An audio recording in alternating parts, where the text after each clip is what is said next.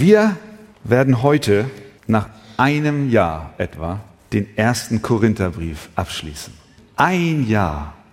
Ich glaube, wenn wir zurückschauen, können wir sagen, es ist ein sehr reicher Brief, oder? Ich glaube, jeder von uns hat etwas mitgenommen, wurde herausgefordert, ist gewachsen im Glauben. Auch wir als Gesamtgemeinde haben Themen hier erörtern dürfen, die Gott durch seinen Heiligen Geist dem Apostel Paulus ins Herz gegeben hat, dass er es aufgeschrieben hat. Und heute nun wollen wir uns dem letzten Kapitel zuwenden. Das Abschlusskapitel dieses wunderbaren Briefes. Und ich lade euch ein, dass ihr mit mir aufsteht.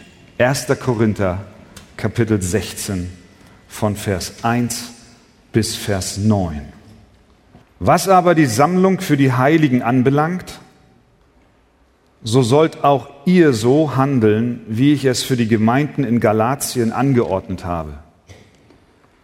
An jedem ersten Wochentag lege jeder unter euch etwas beiseite und sammle, je nachdem er gedeihen hat, damit nicht erst dann die Sammlungen durchgeführt werden müssen, wenn ich komme.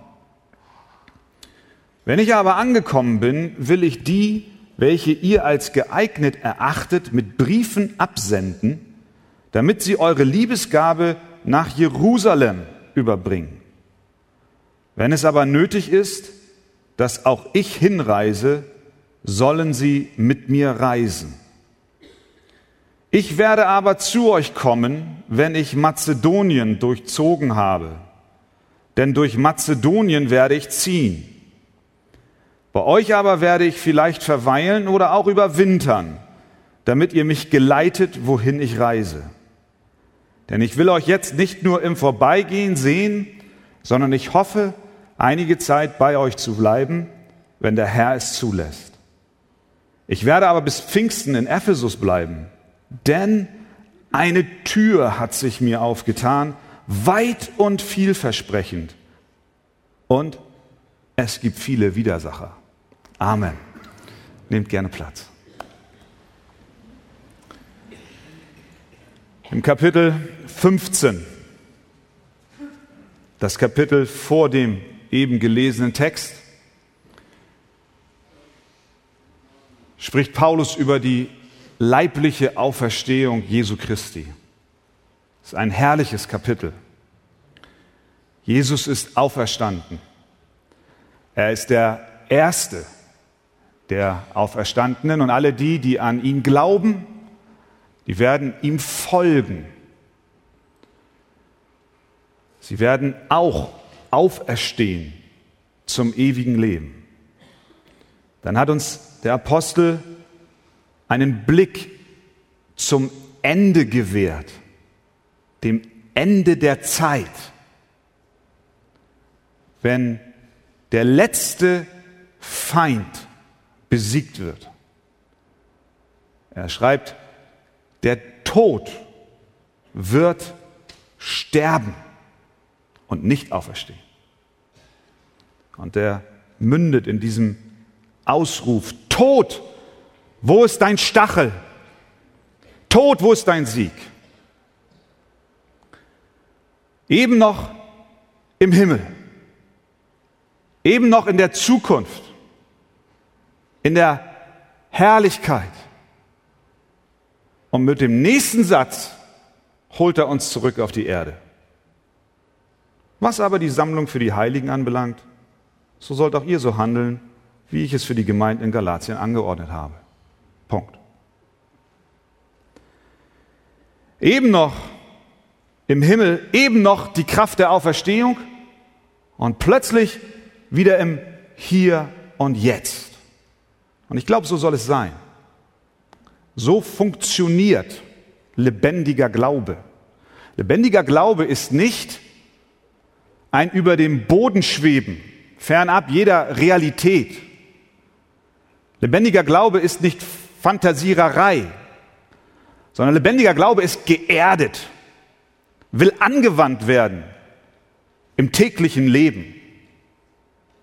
Und so sehen wir in Kapitel 16, wie Paulus uns zu verschiedenen Bereichen zum Abschluss nochmal Lektionen erteilt, weil wir eine Hoffnung haben, weil wir eine Zukunft haben, weil wir wissen, der Tod wird sterben. Deswegen lebt auch im Hier und Jetzt, gemäß eures Glaubens. Und das ist Lektion 1. Es geht um das Geben. Was aber die Sammlung für die Heiligen anbelangt, so sollt auch ihr so handeln, wie ich es für die Gemeinden in Galatien angeordnet habe. An jedem ersten Wochentag lege jeder unter euch etwas beiseite und sammle, je nachdem er gedeihen hat, damit nicht erst dann die Sammlungen durchgeführt werden müssen, wenn ich komme. Die Christen in Jerusalem, für die diese Sammlung vorgesehen war, waren in ganz, ganz großer Not. Sie waren arm, sie waren bitterarm. Diese Armut ist nicht zu vergleichen mit Armut, die wir in unserem Land kennen. Sie hatten nichts. Sie hatten weder Eigentum noch Einkommen. Sie hatten Hunger. Wir wissen nicht genau, warum diese Sammlung, aus welchem, welche Ursache diese Sammlung hatte letztendlich. Aber was wir wissen ist, dass eine brutale Verfolgung einsetzte, nachdem Stephanus gesteinigt wurde. Nach dieser Steinigung verließen die Gläubigen die Stadt und zerstreuten sich über das Land. Sie flohen und sie hatten nichts. Sie hatten nichts. Einige blieben in der Stadt, andere kehrten nach einer Weile zurück und waren großer wirtschaftlicher Bedrängnis ausgesetzt. Später kam dann noch eine Hungersnot und die Geschwister in Jerusalem brauchten unbedingt unbedingt Hilfe. Und so war ein wichtiger Teil seiner dritten Missionsreise des Apostels das Sammeln für diese Menschen in Jerusalem. Jerusalem war die Urgemeinde, die Ursprungsgemeinde. Dort ging alles los. Von dort aus breitete sich die Botschaft von Jesus Christus aus und auch die Apostel, der Apostel Paulus selbst, wenn er von seinen Missionsreisen zurückkam, gab auch Bericht der Gemeinde in Jerusalem, dem Pastor dort und den Geschwistern und Ältesten. Und so war das wie eine Muttergemeinde. Und Paulus hat diese Möglichkeit, dieses Geld zu sammeln, deswegen besonders auch gefördert, weil es eine gewisse Uneinheit gab zwischen denen in Jerusalem und denen, die in den heidnischen Ländern zum Glauben kamen. In Jerusalem in der Gemeinde waren die meisten Christen jüdischen Ursprungs und sie waren sich nicht sicher, ob diese Botschaft von Jesus Christus auch für die Nationen gilt. Wir wissen darüber, wie da ein Konflikt war und wie sie dann auch darüber beraten haben und letztlich entschieden haben, den Völkerapostel Paulus hinauszusenden, damit dieses Evangelium auch den Nationen gepredigt wird. Die hatten einen heidnischen Hintergrund. Da war also eine gewisse Spannung. Und der Apostel Paulus, er nutzt diese Möglichkeit dieser Armut zu sagen zu den Menschen mit heidnischem Hintergrund, den Christen, sammelt für eure Brüder und sammelt für eure Schwestern. Das ist ein Zeichen der Solidarität, das ist ein Zeichen der Einheit, was er hier gesetzt hat. Es ist nämlich nicht entscheidend, ob du aus einem jüdischen oder heidnischen Hintergrund zum Glauben an Jesus Christus gefunden hast. Es ist nicht entscheidend, ob wir eine dunkle oder eine helle Hautfarbe haben. Es ist nicht entscheidend, ob wir reich sind oder arm sind. Entscheidend ist, dass wir in Jesus Christus sind. Dass du an ihn glaubst. Und wenn du das tust und dein Bruder, der einen ganz anderen sozialen Hintergrund hat, das auch tut, dann seid ihr eins. Ihr lieben Christen in den Nationen, in Korinth, in Galatien, in Mazedonien, wo immer ihr euch versammelt, ihr seid ein Leib. Deswegen macht es deutlich, dient einander. Und dieses Dienen, dieser Ausdruck der Einheit, findet auch darin Ausdruck, ins Portemonnaie zu greifen und für die Not der Geschwister zu geben. Wir können hier aus diesem Abschnitt einige praktische Hinweise ableiten, wie dieses Geben hier ausgesehen hat. A. Wer sollte geben? Er schreibt, Vers 2, an jedem ersten Wochentag lege jeder unter euch etwas beiseite. Jeder. Niemand war ausgenommen. Jeder Christ sollte sich solidarisch am Geben beteiligen.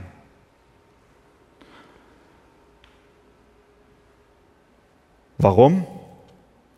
Weil jeder Christ Empfänger der Gnade,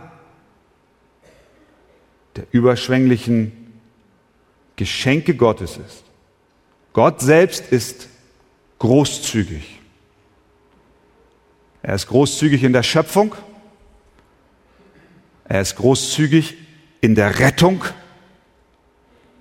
Er ist großzügig in seinem Wesen. Er beschenkt uns.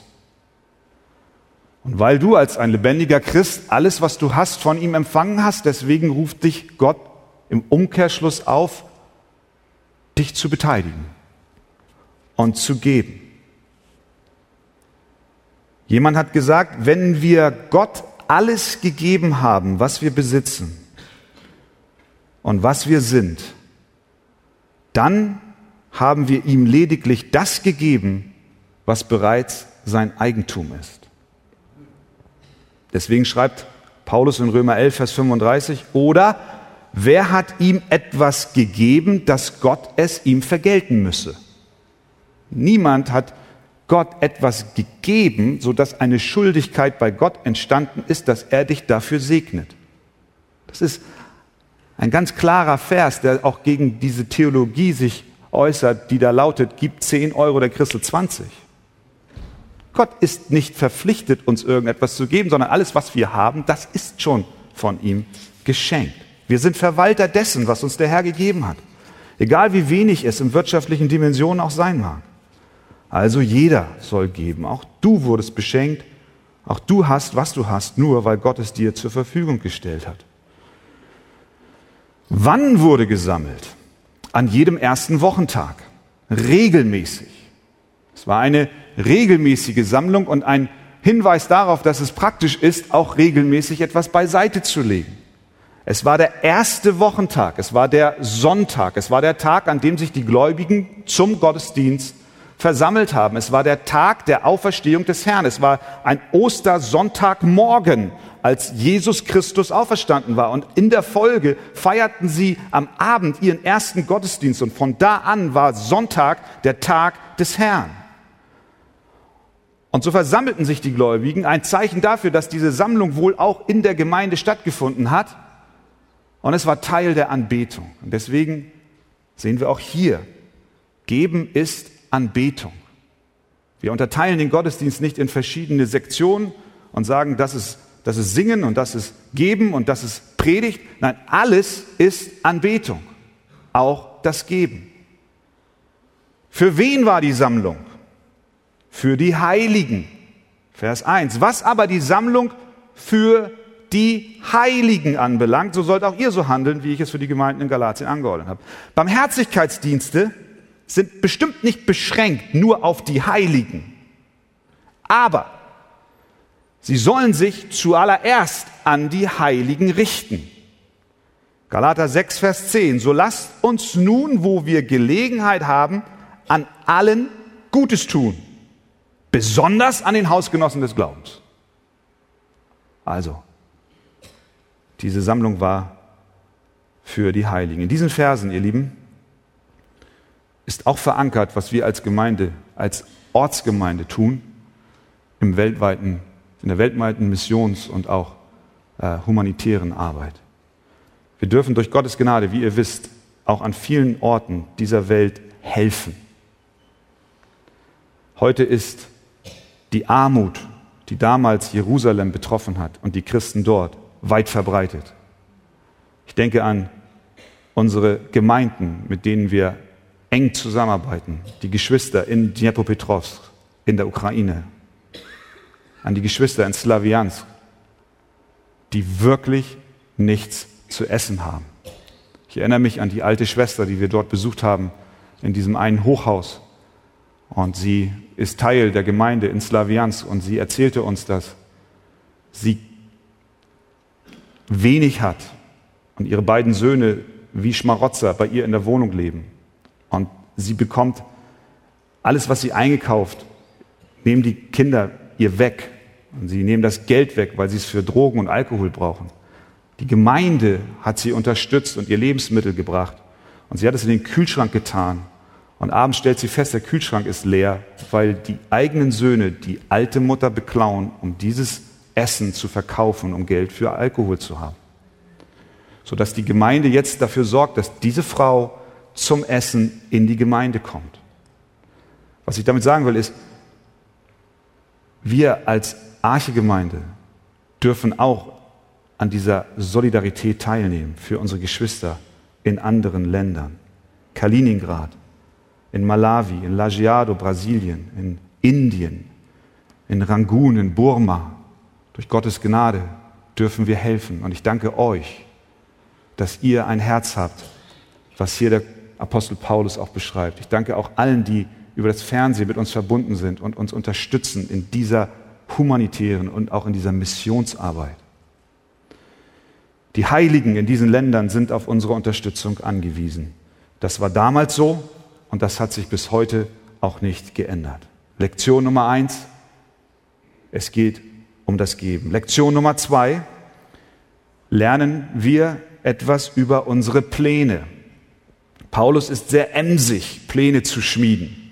Er schreibt in Vers 5, ich werde aber zu euch kommen, wenn ich Mazedonien durchzogen habe, denn durch Mazedonien werde ich ziehen. Bei euch aber werde ich vielleicht verweilen oder auch überwintern, damit ihr mich geleitet, wohin ich reise. Paulus plant seine Zukunft. Paulus hat feste Ziele im Auge. Aber dennoch bleibt bestehen, was Sprüche 16, Vers 9 sagt, das Herz des Menschen denkt sich seinen Weg aus, aber der Herr lenkt seine Schritte.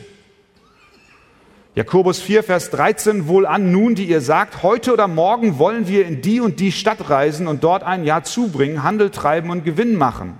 Und doch wisst ihr nicht, was morgen sein wird. Denn was ist euer Leben? Es ist doch nur ein Dunst, eine kleine Zeit sichtbar, danach aber verschwindet es. Stattdessen solltet ihr sagen, wenn der Herr will und wir leben, wollen wir dies oder das tun. Und das ist, was Paulus hier auch schreibt.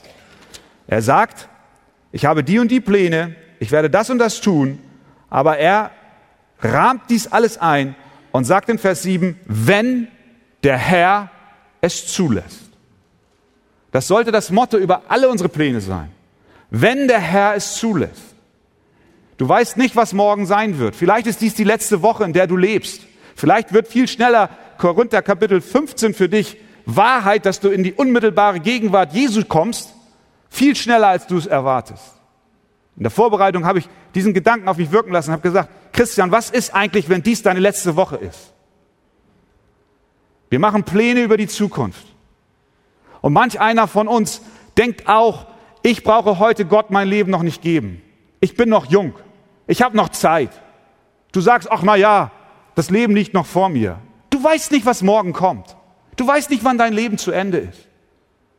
Wenn der Herr es zulässt, alles, was wir tun, müssen wir unter dieser Überschrift sehen. Paulus machte Pläne und das ist gut, aber er stellte sie unter die Autorität Gottes.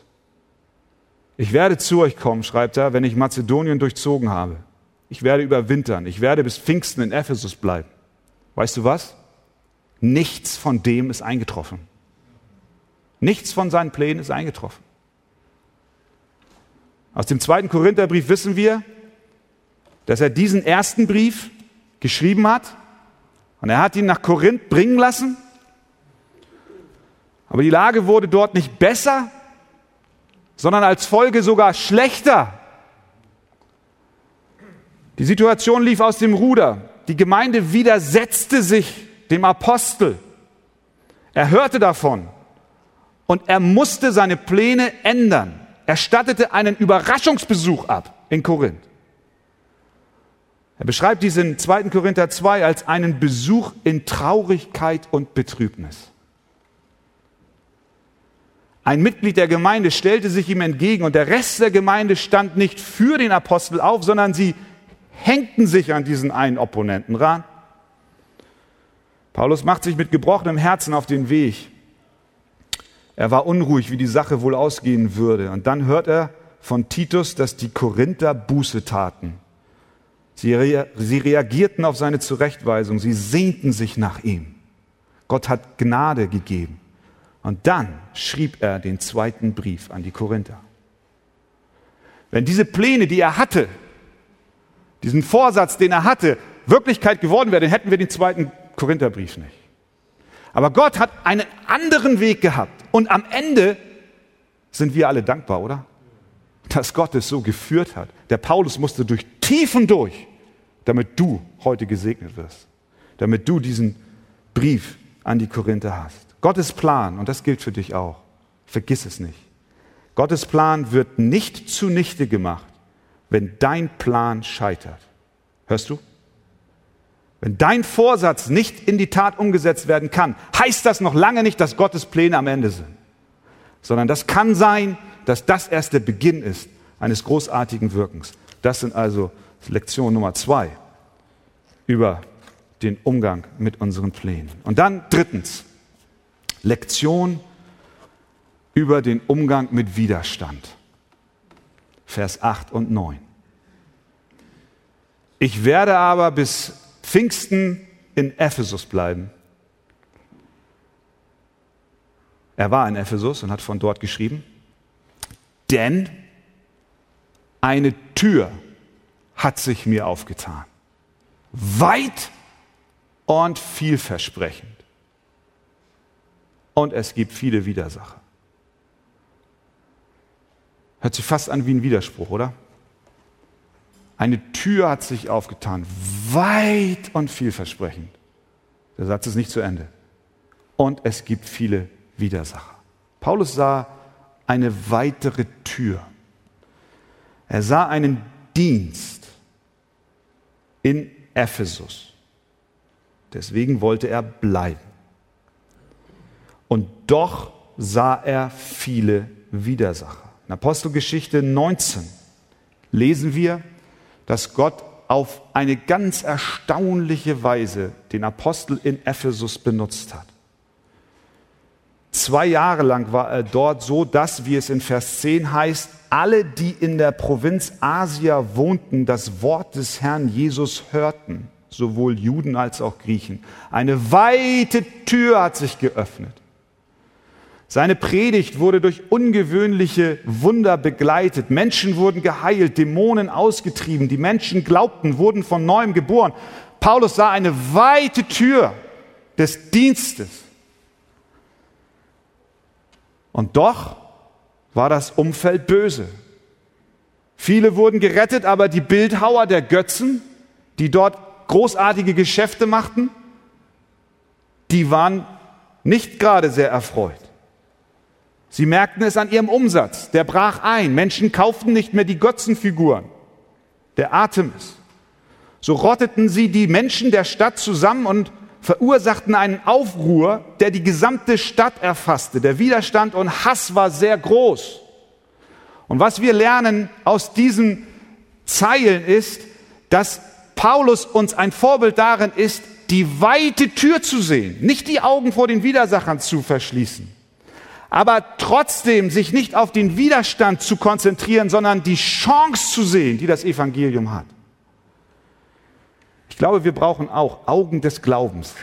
Wir brauchen Augen des Glaubens. Wir müssen, wir müssen Gott bitten, dass er uns hilft, nicht auf die negativen Umstände sich zu fixieren, sondern zu sehen, was er vorhat und was er tun kann. Denke an dein eigenes Leben. Neigst du nicht auch viel zu oft dazu, die Widersacher zu beachten und die Chancen und den Segen zu übersehen? Wenn du an dein persönliches Leben denkst, den Widerstand, den du erlebst, aufgrund deines Zeugnisses für Jesus Christus, Freunde, die sich von dir abwenden, Familienangehörige, die dich verachten, schwierige Situationen, in denen du dich befindest, und wir sehen auf Probleme und Widerstand. Was wir von dem Apostel Paulus lernen sollten und was wir dringend brauchen, sind Augen des Glaubens. Und wir sollten vielmehr beten, Herr, ich sehe den Widerstand. Ich sehe die Schwierigkeiten. Ich sehe die finanziellen Engpässe. Ich sehe die, Krankheit, die Krankheitsnot. Ich sehe all das, was sich gegen dich, dein Wort und gegen mich richtet. Aber Herr, bitte, öffne mir die Augen des Glaubens, dass ich sehe, was du durch diesen Dienst vorhast, dass du Menschen erreichen willst. Schau nicht auf die zehn in deiner Firma, die dich verachten, sondern schau auf den einen, der ein wenig offen ist. Und geh zu ihm und diene ihm. Eine offene Tür hat der Apostel gesehen. An anderen Stellen in der Heiligen Schrift spricht er immer wieder von den offenen Türen. Und es wird deutlich, dass er das in Zusammenhang bringt mit dem Evangelium und dem Verkündigung, mit der Verkündigung der guten Nachricht. Es gibt Christen, die haben offene Türen, aber sie gehen nicht hindurch. Es gibt Menschen, die warten auf besondere Bestätigungen für besondere Dienste, aber sie gehen nicht durch die Tür, die schon offen ist. Sie hinterfragen Dienstmöglichkeiten und warten auf besondere Offenbarung. Gott möchte nicht, dass du herumstehst, sondern die Tür, die offen ist, sollst du durchschreiten. Und mancher Dienst in dieser Gemeinde ist eine offene Tür. Geh hindurch. Stell dich zur Verfügung. Arbeite mit. Schau nicht auf den Widerstand. Schau nicht auf widrige Umstände, sondern bitte Gott, dass er dir die Augen des Glaubens öffnet. Das ist Lektion 3. Amen. Amen. 1. Korinther Kapitel 16 von Vers 10 bis 24. Wenn aber Timotheus kommt, so seht zu, dass er ohne Furcht bei euch sein kann, denn er arbeitet im Werk des Herrn, wie ich auch. Darum soll ihn niemand geringschätzen. Geleitet ihn vielmehr in Frieden, damit er zu mir kommt denn ich erwarte ihn mit den Brüdern. Was aber den Bruder Apollos betrifft, so habe ich ihm viel zugeredet, mit den Brüdern zu euch zu kommen, doch er war durchaus nicht bereit, jetzt zu kommen. Er wird aber kommen, wenn er die rechte Gelegenheit findet. Wacht, steht fest im Glauben, seid mannhaft, seid stark. Lasst alles bei euch in Liebe geschehen. Ich ermahne euch aber, ihr Brüder, ihr wisst, dass das Haus des Stephanas der Erstling von Achaia ist und dass sie sich dem Dienst an den Heiligen gewidmet haben. Ordnet auch ihr euch solchen unter und jedem, der mitwirkt und arbeitet. Ich freue mich aber über die Ankunft des Stephanas und Fortunatus und Achaikus. Denn diese haben mir ersetzt, dass ich euch entbehren muss, denn sie haben meinen und euren Geist erquickt, darum erkennt solche an. Es grüßen euch die Gemeinden in der Provinz Asia, es grüßen euch vielmals im Herrn Aquila und Priscilla, samt der Gemeinde in ihrem Haus. Es grüßen euch alle Brüder, grüßt euch untereinander mit einem heiligen Kuss. Wollt ihr das mal gerade machen? Das ist mein, des Paulus handschriftlicher Gruß. Wenn jemand den Herrn Jesus Christus nicht liebt, der sei verflucht. Maranatha, die Gnade des Herrn Jesus Christus sei mit euch. Meine Liebe ist mit euch allen in Christus Jesus. Amen. Amen. Nimm Platz. Das letzte Kapitel im ersten Korintherbrief lehrt uns praktische Lektionen über die Nachfolge. Eine weitere Lektion befasst sich mit unseren Prioritäten. Paulus beginnt den Abschnitt, indem er den Korinthern über Timotheus schreibt. Vers 10. Wenn aber Timotheus kommt, so seht zu, dass er ohne Furcht bei euch sein kann, denn er arbeitet im Werk des Herrn, wie ich auch. Timotheus tut das Werk des Herrn. Vers 11. Darum soll ihn niemand gering schätzen. Diese Worte rufen uns in Erinnerung, dass es Spannungen gab zwischen dem Apostel und der Korinthergemeinde. Wir haben es gesehen, dass er sie im gesamten Brief zurechtweist und auch korrigiert. Und offensichtlich hat der Apostel Sorge, dass Timotheus in diese Spannungen mit hineingezogen werden würde. Timotheus war jung, er war furchtsam, Paulus sorgt sich um ihn und er erinnert die Korinther, dass dieser junge Mann, Timotheus, das Werk des Herrn tut. Und weil er das tut, deswegen sollt ihr ihn ermutigen. Seid freundlich zu ihm. Verachtet ihn nicht. Baut ihn auf und demotiviert ihn nicht. Es ist ein Stück weit ernüchternd festzustellen, dass so etwas überhaupt nötig ist, einer Gemeinde mit auf den Weg zu geben. Korinther waren aufgrund ihres Stolzes häufig in ihrer Praxis offensichtlich gegen die Diener des Herrn eingestellt. Es scheint so zu sein, dass es möglich ist, dass die Korinthergemeinde sich gegen die Diener am Wort stellt. Mein Gebet ist, dass wir immer eine Versammlung sein mögen, die Diener am Wort, nicht nur die Pastoren, das gilt auch für alle anderen Bereiche in der Gemeinde, Diener in den Hauskreisen, wo immer wir das Wort austeilen, dass wir sie ermutigen und stärken und auferbauen. Ich glaube, das ist ganz simpel, was Paulus hier sagt. Korinther, baut den Timotheus auf und zerreißt ihn nicht in der Luft. Dann spricht Paulus über Apollos, Vers 12. Was aber den Bruder Apollos betrifft, so habe ich ihm viel zugeredet, mit den Brüdern zu euch zu kommen. Doch er war durchaus nicht bereit, jetzt zu kommen. Er wird aber kommen, wenn er die rechte Gelegenheit findet. Kann man fast sagen, das sind ja nicht so ganz wichtige Sätze, die er dort schreibt, die kann man ja auch schon fast ein Stück weit überlesen. Warum muss er jetzt noch den Apollos hier noch erwähnen? Die Korinther hatten sich gewünscht, dass Apollos zu ihnen kommen würde.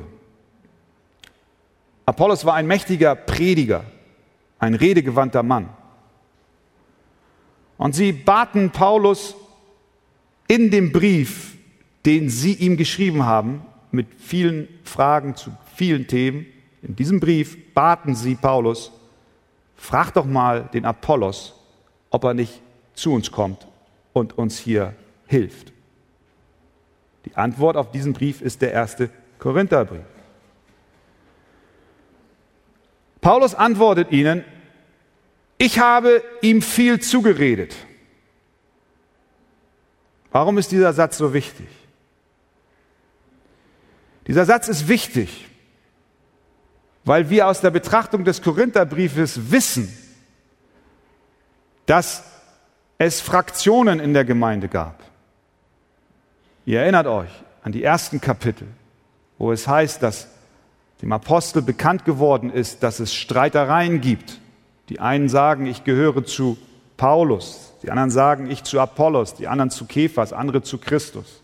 Paulus sagt, wir sind alle Diener des Herrn. Da gab es Parteien, da gab es Fraktionen, die standen in einem Kampf untereinander. Und nun schreibt der Apostel, was aber Apollos betrifft, so habe ich ihm viel zugeredet dass er zu euch kommt. Da gibt es Leute, das müssen wir uns jetzt mal vor Augen führen. Da gibt es Leute in Korinth und nicht wenige, die Apollos favorisieren, und die sagen, wir gehören zu ihm, Paulus ist nicht so wichtig. Dieselben Leute, wenigstens unter anderem diese selben Leute, bitten den Apostel, dass er nun diesen Apollos zu ihnen schicken soll. Wisst ihr, was ich gesagt hätte? Ich hätte jetzt fast einen Vogel gezeigt. Ich hätte gesagt, ihr Lieben, den könnt ihr mal lieber selber fragen. Was ich, ihr wollt, dass ich meinen Konkurrenten bitte, von dem ich weiß, den ihr sowieso schon da so hochjubelt, den soll ich bitten, dass er zu euch kommt? Nee, das macht mal lieber selbst. Was wir hier sehen, ihr Lieben, das ist ein kleiner Satz mit viel Bedeutung. Was wir sehen ist, der Apostel Paulus ist nicht ein Theoretiker, sondern der lebt, was er glaubt. Der handelt nach dem, was seine Überzeugungen sind. In diesem Moment, wo es eigentlich hier um Reisepläne geht, wird sichtbar, wofür das Herz des Apostels schlägt. Sein Herz schlägt für Jesus. Sein Herz schlägt für das Evangelium. Sein Herz schlägt für die Gemeinde. Sein Herz schlägt nicht für sich selbst. Sein Herz schlägt nicht für seine Reputation. Sein Herz schlägt nicht für seinen eigenen Fanclub, sondern er nimmt sich zurück und sagt, es würde ihnen dienen. Deswegen bitte ich Apollos. Ja, ich, ich dränge ihn. Ich, ich, ich fordere ihn auf, zu euch zu kommen. Er hätte auch sagen können, oh, lieber Apollos, äh, hast du Zeit, da mal hinzufahren? Und dann, ach nee, hast du nicht, ne? Okay. Nein, es heißt hier, ich habe ihm viel zugeredet. Ich habe mich eingesetzt. Kennst du das in deinem Leben? Wir können auch schnell das, was wir für Jesus tun, zu einer Mission in eigener Sache machen. Du bist in einem Hauskreis schon fünf Jahre. Und die Zusammensetzung ist schön und du hast dein gewisses Standing und du kommst immer mit Worten der, der Weisheit und auch Erkenntnis und ermutigst die Geschwister. Und plötzlich ist Mitgliederversammlung in der Arche und da vorne werden wieder 30, 40 neue Mitglieder vorgestellt. Und am folgenden Mittwoch sagt dein Hauskreisleiter, ihr Lieben, wir bekommen Zuwachs im Hauskreis. Ja, Halleluja, es geht voran. Schwester Y kommt. Eine Woche später ist Schwester Y in deinem Hauskreis und ihr beschnuppert euch und so weiter. Drei Wochen später fängt plötzlich Schwester Y an, andere zu ermutigen mit Worten der Erkenntnis und der Weisheit.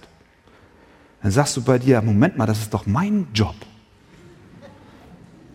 Das ist meine Aufgabe, Schwester Y. Sei bitte leise. Und schon haben wir die Mission für Jesus Christus zur Mission in eigener Sache gemacht. Du singst im Chor und hast immer den Solopart gehabt. Plötzlich kommt jemand anderes und er singt besser als du. Bruder X, du darfst hier nicht singen. Verstehen wir die, diese, diese Haltung, die wir doch so oft einnehmen? Egal in welchem Dienst wir stehen. Plötzlich kommt jemand und bekommt mehr Aufmerksamkeit als wir selbst.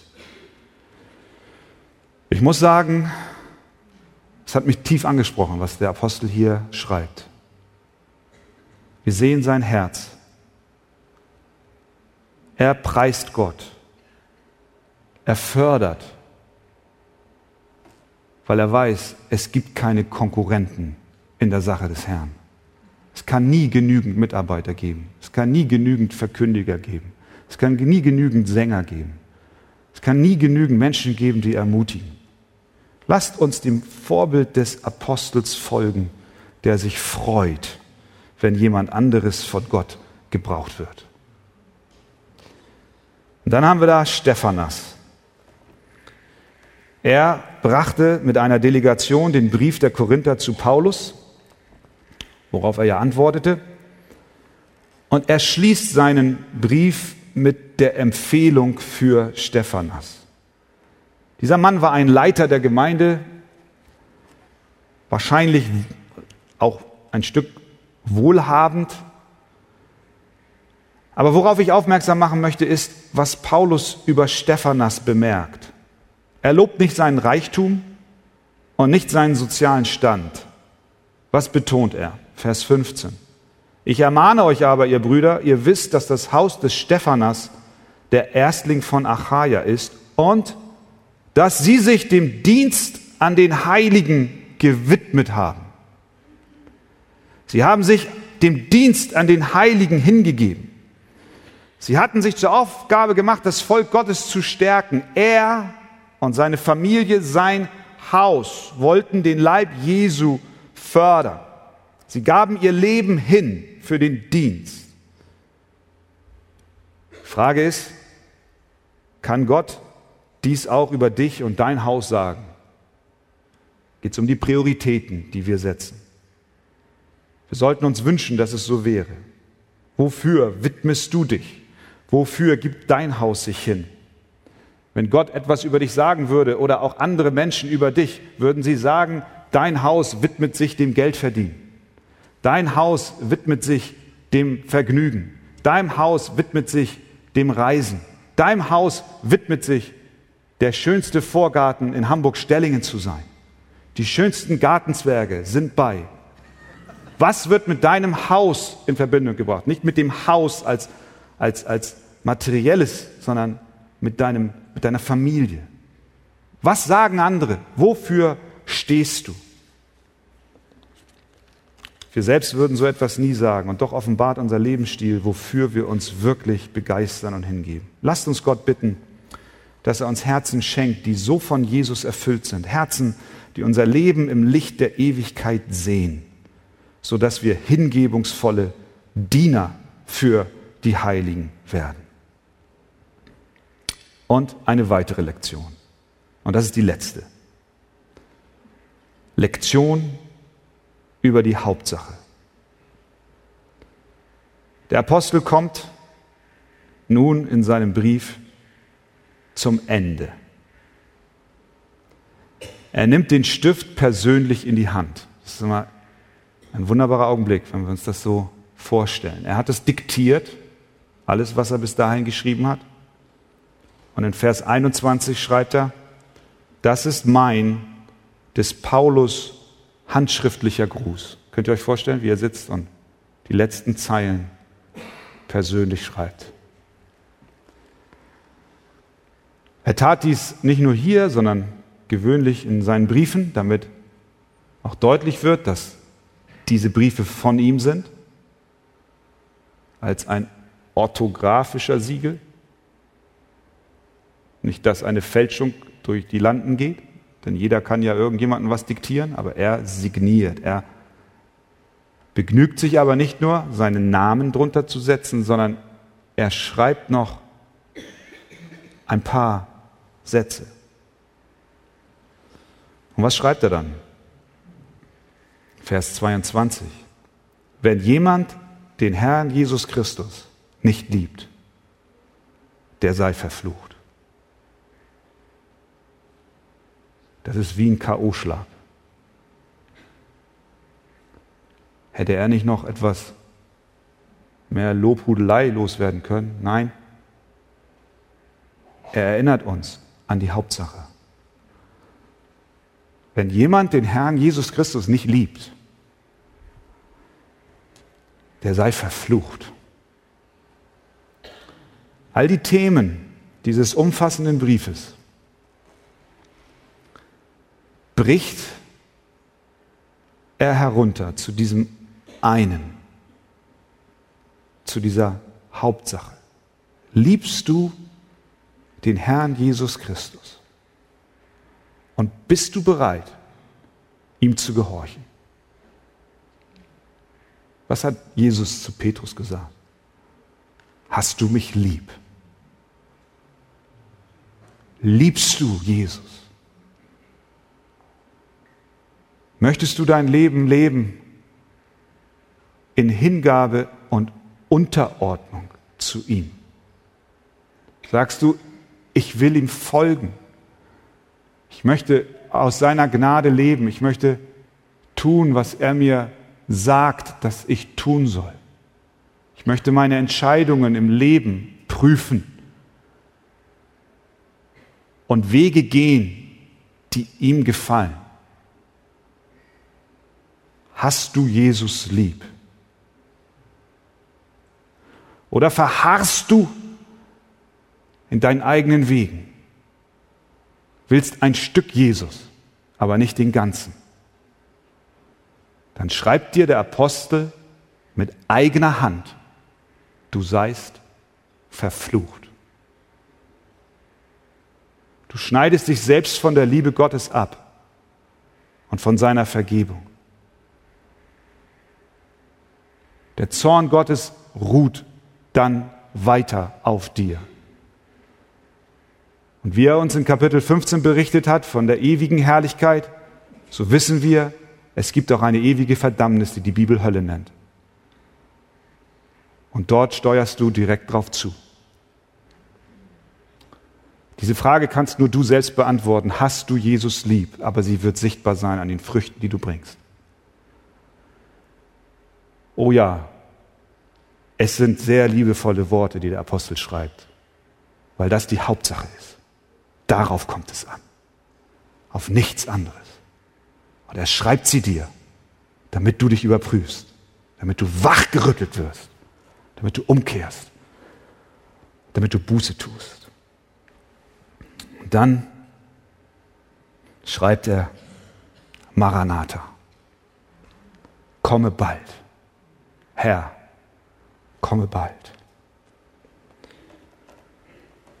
Wir werden erinnert, dass die Fülle der Erlösung noch nicht da ist.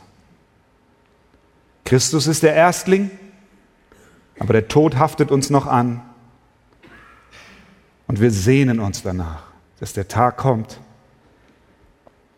an dem der Tod stirbt. Die Korinther sollten Ausschau halten nach diesem Tag, an dem Jesus wiederkommt. Möge unser Leben auch so sein, dass wir warten, Herr, komme bald. Und dann endet er so, wie er begann. Kapitel 1, Vers 3. Gnade sei mit euch und Friede von Gott, unserem Vater und dem Herrn Jesus Christus. Kapitel 16, Vers 23. Die Gnade des Herrn Jesus Christus sei mit euch. Gnade ist der Beginn. Und Gnade ist das Ende. Gnade ist der Rahmen. Gnade umfasst. Gnade umschließt. Ohne Gnade sind wir nichts. Das Wort Gnade ist das Wort, was am umfassendsten beschreibt, was Jesus Christus für uns am Kreuz von Golgatha getan hat. Alles aus Gnade. Und diese Gnade sei mit euch. Die Gnade unseres Herrn kann mit den Christen in Korinth sein, obwohl sie so viele Fehler hatten, obwohl sie so oft versagten, obwohl sie so sehr mit der Sünde verhaftet waren. Gnade sei mit euch. Sie sündigten gegen Gott, sie waren selbstsüchtig, stolz, unmoralisch, und doch waren sie nicht außerhalb der Reichweite der Gnade Gottes. Sie erreicht Menschen, die am weitesten entfernt sind. Wenn Gott sich vornimmt, dir gnädig zu sein, dann ist er dir gnädig. Deswegen bitte ihn, Gott sei mir gnädig. Und deswegen zum Schluss dieses Kapitels, dieses dieser Betrachtung des Korintherbriefes, liebe Brüder, liebe Schwestern der Archegemeinde in Hamburg, lasst uns unsere Sünden und unseren Stolz ablegen. Lasst uns täglich daran festhalten, wir wurden rein gewaschen. Wir wurden gerechtfertigt. Die Gnade fasst alles zusammen. Du darfst mit deiner Last zu Jesus kommen. Du darfst mit deiner Sünde zum Kreuz kommen. Und ist sie noch so groß? Es ist Vergebung da. Gnade ist da. Barmherzigkeit ist da. Du hast es nicht verdient, aber aufgrund seiner Gnade sind wir sein Volk geworden. Das ist die Ermutigung, die Paulus uns zum Abschluss dieses Briefes mitgibt. Arche Gemeinde, ihr Heiligen in Hamburg, ihr seid die Erwählten Gottes, aus Gnade gerettet und deswegen voller Hoffnung für das, was kommt. Amen. Möge die Gnade des Herrn Jesus Christus mit uns sein, mit uns hier. Amen.